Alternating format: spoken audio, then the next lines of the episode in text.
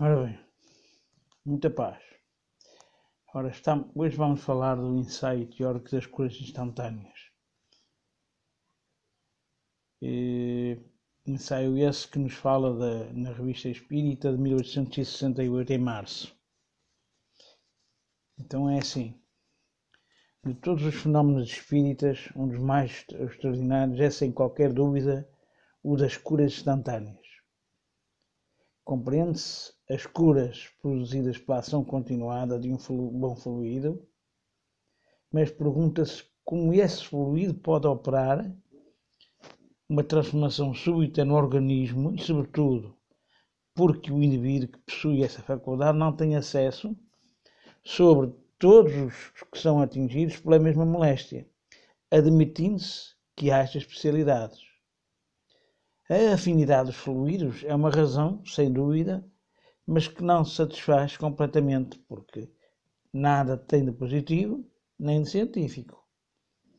Entretanto, as curas instantâneas são um facto que não poderíamos pôr em dúvida. Se não tivéssemos um apoio, senão os exemplos dos tempos remotos, poderíamos, com alguma aparência de fundamento, considerá-los como lendas ou pelo menos como, como ampliá-los pela credulidade. Mas, quando os mesmos fenómenos se reproduzem sob nossas vistas, no século mais cético a respeito de coisas sobrenaturais, a negação já não é possível.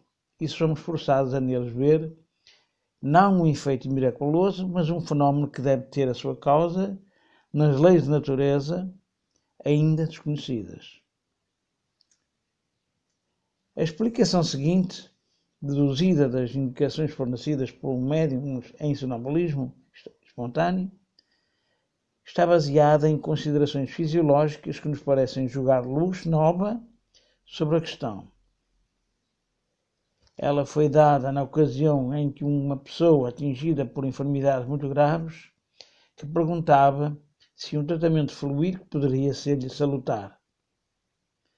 Por mais racional que nos pareça esta explicação, não a damos como absoluta, mas a título de hipótese e como tema de estudo, até que tenha recebido a dupla sanção da lógica e da opinião geral dos espíritos, único controle válido das doutrinas espíritas, e que se possa assegurar-lhe a perpetualidade.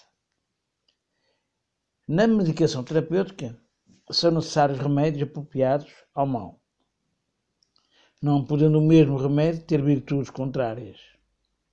Ser ao mesmo tempo estimulante e calmante, aquecer e esfriar, não pode combir a todos os casos. É por isto que não existe um remédio universal. Dá-se o mesmo com o fluido curador, verdadeiro agente terapêutico, cujas qualidades variam conforme o temperamento físico e moral dos indivíduos que o transmitem. Há fluidos que superexcitam e outros que acalmam, fluidos fortes e outros suaves, e de muitas outras nuances. Ou seja, os fluidos dependem muito da qualidade moral do médium, da sua, do seu compromisso, da sua responsabilidade e da forma como os aplica. Conforme as suas qualidades, o mesmo fluido com o mesmo remédio poderá ser salutar em certos casos ineficaz e até prejudicial em outros, de onde se segue que a cura depende, em princípio, da adequação das qualidades do fluido à natureza e à causa do mal. Eis o que muitas pessoas não compreendem e porque se admiram que um curador não cure todos os males. Quanto às circunstâncias que influenciam e que influem, no fundo, nas qualidades intrínsecas dos fluidos, elas foram suficientemente desenvolvidas no capítulo 14 da Gênese, motivo pelo qual é supérfluo relembradas aqui. A esta causa inteiramente física de impossibilidade de cura, há a acrescentar uma inteiramente moral, que o Espiritismo nos dá a conhecer é que a maioria das moléstias, com todas as misérias humanas, são expiação do presente ou do passado, ou prova do futuro, ou seja, são dívidas contraídas cujas consequências devem ser sofridas, até que tenham sido resgatadas. Não pode ser curado aquele que deve suportar sua aprovação até ao fim. Este princípio um motivo de resignação para o doente, mas não deve ser uma escusa para que o médico procurasse na necessidade de aprovação o meio cômodo de abrigar a, a sua ignorância na consequência da doença. Ou seja, mesmo que nós estamos doentes e seja um mérito nosso uh, da relação com a doença, o médico, ou seja, quem for, não vai deixar de ajudar a pessoa só porque a pessoa não tem determinada moral ou, porque não tem princípios. Tem e a norma e a lei mesmo assim diz, o próprio juramento o faz, que se deve fazer essa ajuda. Ora, portanto, consideradas unicamente do ponto de vista fisiológico, as doenças têm duas causas, que até hoje não foram distinguidas e que não podiam ser apreciadas antes dos, no dos novos conhecimentos trazidos pelo Espiritismo é da diferença dessas duas causas, que ressalta a possibilidade das curas instantâneas e casos especiais, e não em todos. Certas doenças têm a sua causa original na própria alteração dos tecidos orgânicos. É a única admitida pela ciência até hoje e como, para remediá-la, até hoje só conhece as substâncias medicamentosas tangíveis. Ela não compreende a ação de um fluido impalpável que tenha vontade como propulsor. Entretanto, aí estão os corredores magnéticos para provar que isso é uma ilusão. Na cura das moléstias dessa natureza, por influídico, por influxo fluídico, a substituição das moléculas orgânicas mórbidas por moléculas sadias. É a história de uma casa velha cujas pedras carcomidas são substituídas por boas pedras. Temos sempre a mesma casa, mas restaurada e consolidada. A Torre de Santo Jacques e Notre Dame de Paris acabam de passar por um tratamento desse género. A substituição, a substância fluídica produz um efeito análogo ao da substância medicamentosa, com a diferença que, sendo maior a sua penetração, em relação à, da tenuidade dos seus princípios constitutivos e elage mais diretamente sobre as moléculas primeiras do organismo do que podem fazê-lo às moléculas mais grosseiras das substâncias materiais. Lembro que Notre Dame, penso que foi a, foi a igreja de Notre Dame que há poucos dias ardeu em Paris, infelizmente. Era um monumento estrondoso, belo e clemente imenso a sua perda pela destruição causada pelo incêndio. Em segundo lugar, a sua eficácia é mais geral sem ser universal, porque as suas qualidades são modificáveis pelo pensamento, ao passo que as da matéria são fixas e invariáveis e não podem ser aplicadas senão a casos determinados. Tal é, em tese geral, o princípio sobre o qual repousam os tratamentos magnéticos é juntemos sumariamente e de memória, pois não podemos aqui aprofundar o assunto, que a ação dos remédios homeopáticos em doses infinitésimas é baseada no mesmo princípio. A substância medicamentosa levada pela divisão ao estado atômico até certo ponto adquire propriedades de fluidos, menos, portanto, o princípio anímico que existe nos fluidos animalizados e que lhes dá qualidades especiais. No fundo, em resumo, trata-se de reparar uma desordem orgânica pela introdução na economia de materiais sãos em substituição aos materiais deteriorados. Esses materiais sãos podem ser fornecidos pelos medicamentos ordinários in natura, por esses mesmos medicamentos em estado de divisão homeopática. Enfim, pelo fluido magnético, que não é senão a matéria espiritualizada. São três modos de reparação ou, melhor, de introdução e de assimilação dos elementos reparadores. Todos os três estão igualmente na natureza e têm sua utilidade conforme casos especiais, o que explica porque um tem êxito onde o outro fracassa, porque seria parcial, a parcial, parcialidade negar os serviços prestados pela medicina ordinária. Em nossa opinião, são três ramos da arte de curar, destinados a se plantar-se e a complementar-se conforme as circunstâncias, mas dos quais nenhum tem direito de se julgar a panaceia universal do género humano. Cada um desses meios poderá, pois, ser eficaz se empregado adequadamente e de forma apropriada à especialidade do mal. Mas, seja qual for, compreende-se que a substituição molecular necessária ao restabelecimento do equilíbrio só pode operar-se gradualmente e não por encanto ou por toque de varinha mágica. Se a cura é possível, ela não pode deixar de ser senão o resultado de uma ação contínua e perseverante, mais ou menos longa, conforme a gravidade dos casos. Entretanto, as curas instantâneas são um facto. E como não podem ser miraculosas, mais miraculosas que as outras, é preciso que se realizem em circunstâncias especiais. O que prova é que não se dão indistintivamente para todas as doenças, nem para todos os indivíduos. É, pois, um fenómeno natural cuja lei há que buscar. Ora, eis a explicação que se dá. Para compreendê-la era preciso ter o termo da comparação que acabamos de estabelecer. Certas afecções, mesmo muito graves e que passaram para o estado crónico, não tem como causa a primeira alteração das moléculas orgânicas, mas a presença de um mal fluido que as desagrega, por assim dizer, e perturba a sua economia. Aqui acontece como num relógio cujas peças todas estão em bom estado, mas cujo movimento é parado ou desregulado pela poeira.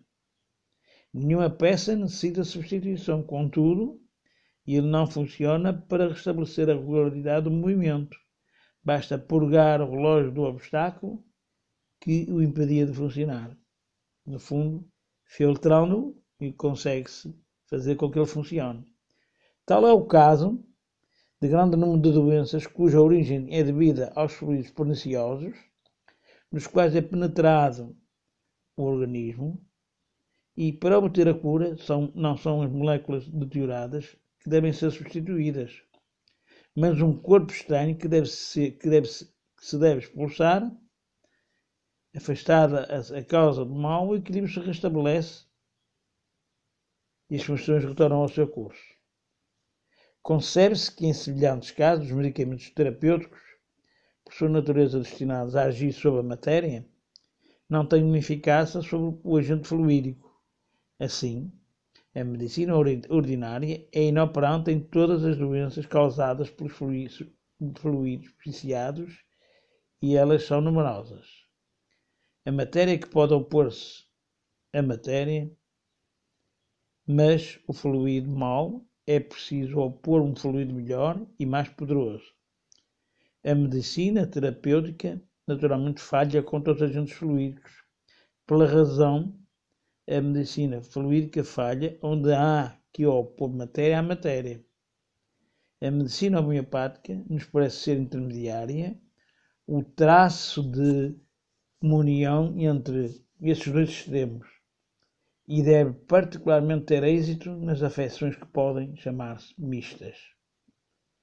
Seja qual for a pretensão de cada um destes sistemas à supremacia, o que há de positivo é que cada um do seu do seu lado, obtém incontestáveis sucessos, mas que até agora nenhum justificou estar na posse exclusiva da verdade, onde deve-se concluir que todas têm a sua utilidade e que o essencial é aplicado adequadamente, e muitas vezes, se possível, em concordância uma com a outra. Não temos que nos ocupar aqui dos casos em que o tratamento fluídico é aplicável, mas da causa pela qual esse tratamento, por vezes, pode ser instantâneo, ao passo que os outros casos exigem uma ação, uma ação continuada. Essa diferença se deve à própria natureza e à causa primeira do mal. Duas afeições que apresentam na aparência sintomas idênticos podem ter causas diferentes. Perdão. Uma pode ser determinada pela alteração das moléculas orgânicas, e neste caso é necessário reparar, substituir, como disseram, as moléculas deterioradas por outras sãs. Operação que só se pode fazer gradualmente. A outra por infiltração nos órgãos sãos de um fluido mau que perturba as suas funções. Neste caso não se trata de reparar, mas de expulsar. Esses dois casos requerem no fluido curador qualidades diferentes. No primeiro, é preciso um fluido mais suave que violento, sobretudo rico em princípios reparadores. No segundo, um fluido energético, mais próprio à expulsão do que à reparação. Segundo a qualidade desse fluido, a expulsão pode ser rápida, como por efeito de uma descarga elétrica. Subitamente, livre de causa estranha que o fazia sofrer, o doente sente-se aliviado imediatamente, como acontece na extirpação de um dente estragado. Não estando mais obliterado, o órgão volta ao seu estado normal e retoma as suas funções. Assim, podem-se explicar as curas instantâneas e não são, na realidade, senão uma variedade da ação magnética. Como se vê, elas repousam num princípio essencialmente fisiológico e nada têm de mais miraculoso que os outros fenómenos espíritas. Compreende-se desde logo que por essas espécies de curas não são aplicáveis a todas as doenças. A sua obtenção se deve, ao mesmo tempo, à causa primeira do mal, que é, na mesma, em todos os casos dos indivíduos, e às qualidades especiais do fluido que se lhes opõem. Disso resulta que uma pessoa que produz efeitos rápidos nem sempre é indicada para um tratamento magnético regular e que excelentes magnetizadores são impróprios para curas instantâneas. Daí nós sabemos que a cura magnética tem uma relação de tempo. Magnetizador é uma pessoa que cura no tempo. O, o, em contrapartida, o médium curador tem a cura instantânea, provoca a cura instantânea. Portanto, esta, esta teoria pode assim resumir-se quando o mal exige a reparação dos órgãos alterados, necessariamente a cura é lenta e requer uma ação contínua e um fluido de qualidade especial quando se trata da expulsão um mau fluido.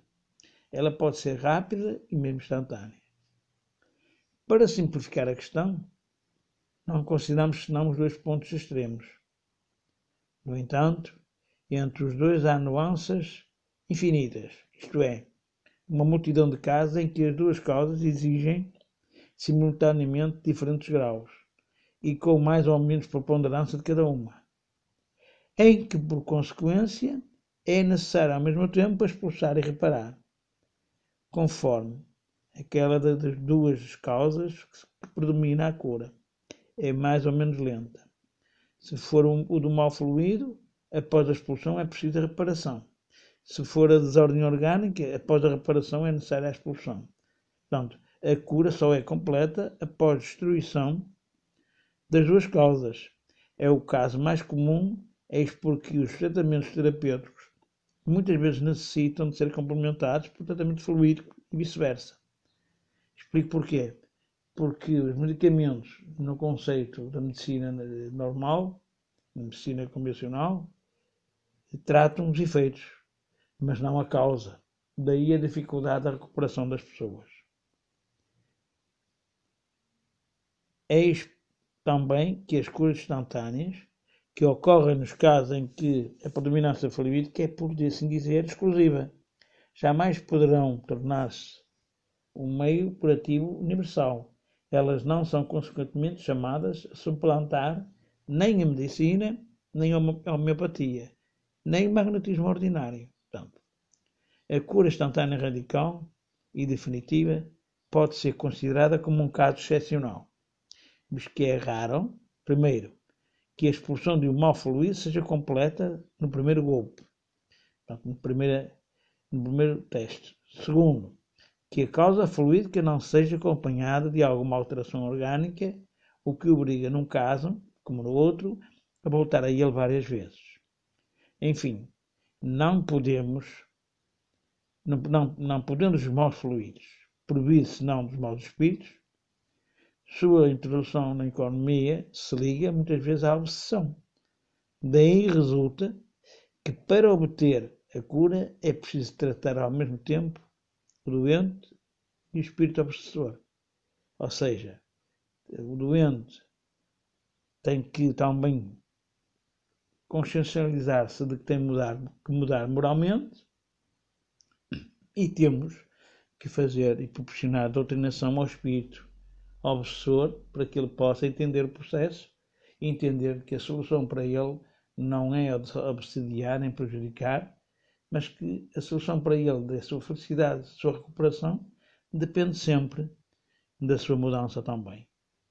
Estas considerações mostram quantas coisas há que levar em conta no tratamento das moléstias e quanto ainda resta a aprender a tal respeito. Além disso, elas vêm confirmar o facto capital que ressalta da obra da Gênese, que é a aliança do Espiritismo e da ciência. É, o Espiritismo marcha no mesmo terreno que a ciência, até os limites da matéria tangível. Mas ao passo que a ciência se detém neste ponto, o Espiritismo continua o seu caminho e prossegue suas investigações nos fenómenos da natureza com o auxílio dos elementos que colhe no mundo extramaterial. Só aí esta solução das dificuldades contra as que, quais choca a natureza. Esta explicação foi motivada, eh, no fundo, por causa de doenças, num caso de uma doença complexa, em que o organismo estava profundamente alterado, ao mesmo tempo que saturado de mais fluidos perniciosos e fluidos preciosos. Então, que tornam incurável apenas pela terapêutica ordinária. Magnetização violenta e muito enérgica apenas produziria uma excitação ou superexcitação momentânea. É quase que nós estamos a fazer uma imposição num determinado órgão e estarmos demasiado próximo ou demasiado tempo e provocarmos uma congestão no próprio órgão. Daí a importância de ter o cuidado também de como atuar dessa forma. Uma magnetização violenta e enérgica, portanto, essa, eh, logo de seguida, de maior prostração, ativando o trabalho da decomposição seria necessária uma magnetização suave, continuada por muito tempo, um fluido reparador, penetrante e um fluido que avala mais nada, mas nada repara. Ela é consequentemente inacessível à cura instantânea. Portanto, nós no magnetismo, por norma, quando fazemos uma imposição de energia, seja num órgão, seja num centro vital, nós devemos fazê-la de forma ativante, ou calmante. Ativante já sabemos que ela é próxima, é? Ativa, e calmante é mais afastada. Tendo em conta sempre, quando é ativante, dependendo dos órgãos acima do, do, do estômago, por exemplo, o coração, uh, o laríngeo, o frontal, o coronário, são centros vitais de grande energia e de grande capacidade, aos quais temos que ter sempre muito cuidado ao proporcionar a injeção de energia. Devemos sempre, depois, após isso, eh, fazer cruzados dispersivos de forma a atenuar eh, o excesso de energia que, que localizamos. Essa dispersão é sempre necessária porque vai permitir o equilíbrio no processo. Como veem, eh, nós temos muito, muito de aprendizado nas revistas espíritas que não são nada mais, nada menos que órgãos de divulgação do Espiritismo. E para aqueles que duvidam que o magnetismo tem uma influência tremenda em todos os processos de cura, que abram os olhos e que entendam a realidade, porque a realidade é mesmo essa. O magnetismo permite filtrar, permite eh, limpar, permite trazer tranquilidade à pessoa que está com problemas e ajudá-la nas suas, nas suas fragilidades. Espero que tenham gostado. Questionem, enviem perguntas, por favor. Será ótimo para todos nós. Muito obrigado.